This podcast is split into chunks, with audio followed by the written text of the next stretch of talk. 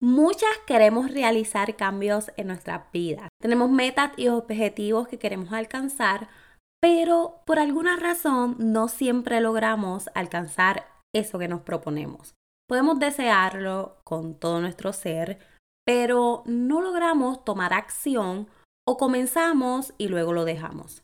Las razones para que esto suceda pueden ser muchas, pero una de ellas puede ser porque nos autosaboteamos. Me incluyo porque es algo que nos puede pasar a todas en cualquier etapa de nuestras vidas o en cualquier circunstancia.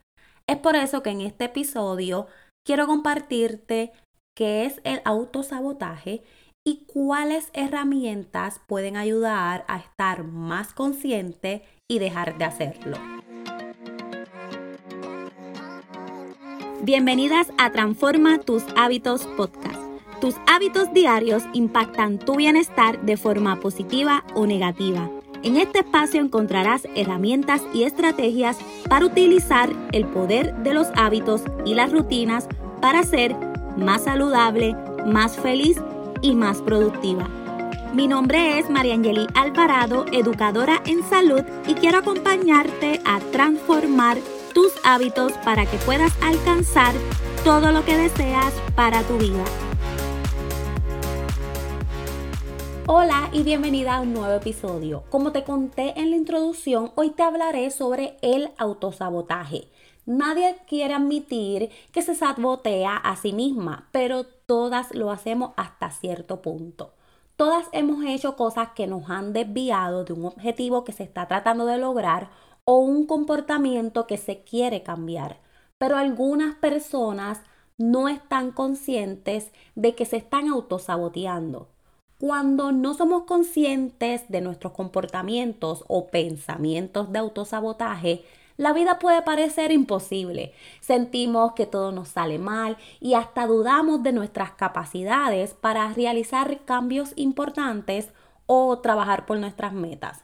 Puede parecer que nunca alcanzaremos las metas que queremos o viviremos el tipo de vida que queremos tener. Por esto es fundamental entender ¿Qué es el autosabotaje? Poder identificar si te estás saboteando y aprender cómo dejar de hacerlo. Vamos primero a definir el término autosabotaje. El autosabotaje es cuando las personas hacen o no hacen cosas que bloquean su éxito o los impide lograr sus objetivos. Puede ocurrir consciente o inconscientemente pueden ser comportamientos o pensamientos que afectan nuestro éxito personal y profesional, así como nuestro, nuestro bienestar. Existen muchos motivadores internos y externos que pueden llevar a una persona a crear obstáculos, a menudo como una forma de evasión. Voy a mencionarte cinco ejemplos comunes de autosabotaje. Número 1. Procrastinación. Procrastinar es retrasar o posponer las cosas. Procrastinas cuando postergas el momento de inicio de una actividad, reemplazándolas por otras menos significativas o más sencillas. Y también son más atractivas para ti de hacer.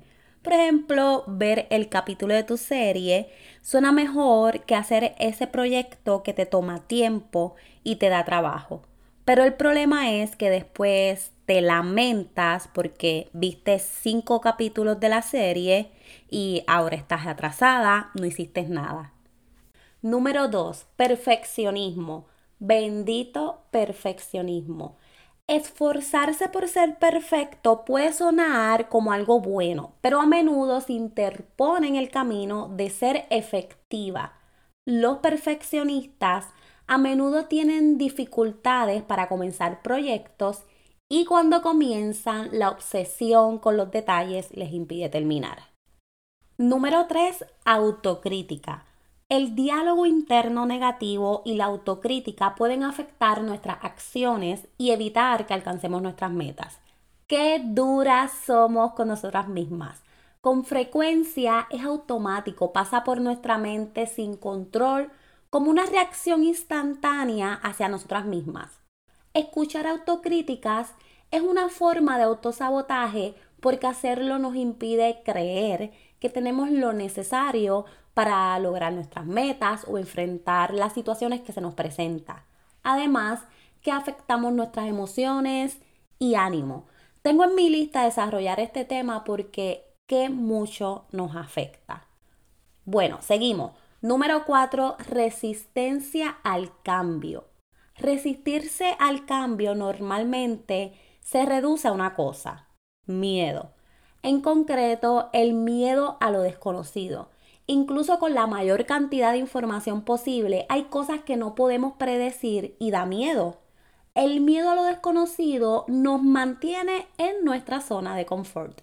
Esto lleva a aferrarse a viejos hábitos, poner excusas como estar demasiadas ocupadas, establecer metas sin tomar las medidas adecuadas para cumplirlas o evitar el establecimiento de metas por completo.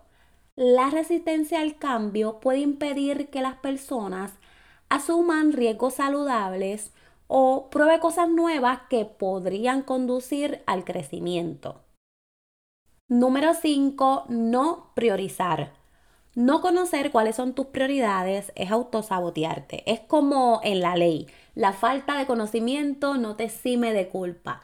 El sabotaje es mayor cuando conoces cuáles son tus prioridades y las dejas a un lado por otras cosas que no son importantes o porque le das más importancia a las prioridades de los demás. Te mencioné cinco, pero estos tipos de autosabotaje no son los únicos, pero son muy usuales y puede que te identifiques con uno, varios o todos ellos. La buena noticia es que el autosabotaje no es una parte estática de tu carácter, ni define quién eres, ni borra tus fortalezas y talentos. Por lo tanto, es posible reemplazar el autosabotaje con progreso el autosabotaje se vuelve especialmente problemático cuando el comportamiento se convierte en un hábito, hecho tan automáticamente que ni siquiera te das cuenta completamente de que lo estás haciendo o que estás conduciendo directamente a consecuencias negativas. Voy a compartir contigo tres recomendaciones que pueden ayudarte a dejar de autosabotearte. Primera recomendación, aumenta tu autoconciencia. La autoconciencia es tu capacidad para percibir y comprender las cosas que te hacen ser quien eres como persona, incluida tu personalidad, acciones, valores, creencias, emociones y pensamientos. Conoce tus fortalezas, todas tenemos fortalezas que una vez identificadas pueden ayudarnos. No le tengas miedo a tus debilidades porque en ellas hay oportunidad de crecimiento. La segunda recomendación es fundamental y es examinar las causas de tu autosabotaje. Dedica tiempo para comprender tu propio autosabotaje, en qué te autosaboteas y por qué. Para poder hacerlo, escribe en un journal, un diario, una libreta, tus patrones de pensamiento y comportamientos que hacen que no puedas cumplir, cumplir lo que te propones. Para ayudarte a comenzar a reflexionar, puedes completar la siguiente oración. Vas a escribir, quiero lograr, y ahí escribes cuál es tu meta o la acción. Y enseguida pones, pero sigo haciendo, y escribes el comportamiento. Si es un pensamiento, escribe, quiero lograr la meta o acción, pero mi pensamiento es tal pensamiento, el que, el que te viene a ti a la mente. Una vez que hayas identificado el objetivo y el comportamiento o pensamiento que te está bloqueando, puedes comenzar a comprender qué está sucediendo y así buscar soluciones específicas puedes volverte más intencional sobre dónde necesitas hacer cambios. Recomendación número 3. Sé comprensiva contigo misma. Somos nuestras mayores críticas y esto es un factor significativo del autosabotaje. Desarrolla una actitud gentil y de aceptación hacia ti misma al reconocer tus emociones y aceptar los errores del pasado como parte de la experiencia humana. Sé consciente de lo que te estás diciendo a ti misma. Solo el acto de detener y reconocer los pensamientos negativos por lo que son es el primer paso para resolver el problema. Pregúntate a ti misma, ¿le hablarías así a otra persona? Estas son tres recomendaciones que pueden ayudarte a estar consciente de tus hábitos de autosabotaje y comenzar a transformarlos.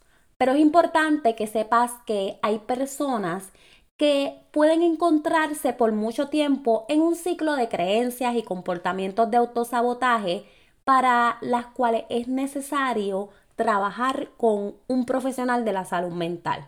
Si crees que es tu caso, no esperes más para buscar ayuda. Bueno, hasta aquí el episodio de hoy. Espero que después de este episodio estés más consciente de en qué áreas puedes estar saboteándote y comiences a trabajar para dejarte hacerlo. Sé paciente contigo misma. Es un trabajo progresivo y continuo. Busca ayuda profesional si piensas que es necesario para ti y no olvides ser comprensiva y gentil contigo misma. Espero que te haya gustado el episodio de hoy. Gracias por escucharme y recuerda que puedes suscribirte para no perderte el siguiente episodio. No olvides compartirlo y dejarme tu comentario. Nos vemos en Instagram. Puedes conseguirme como arroba mariangeli.alvarado. Hasta el siguiente episodio.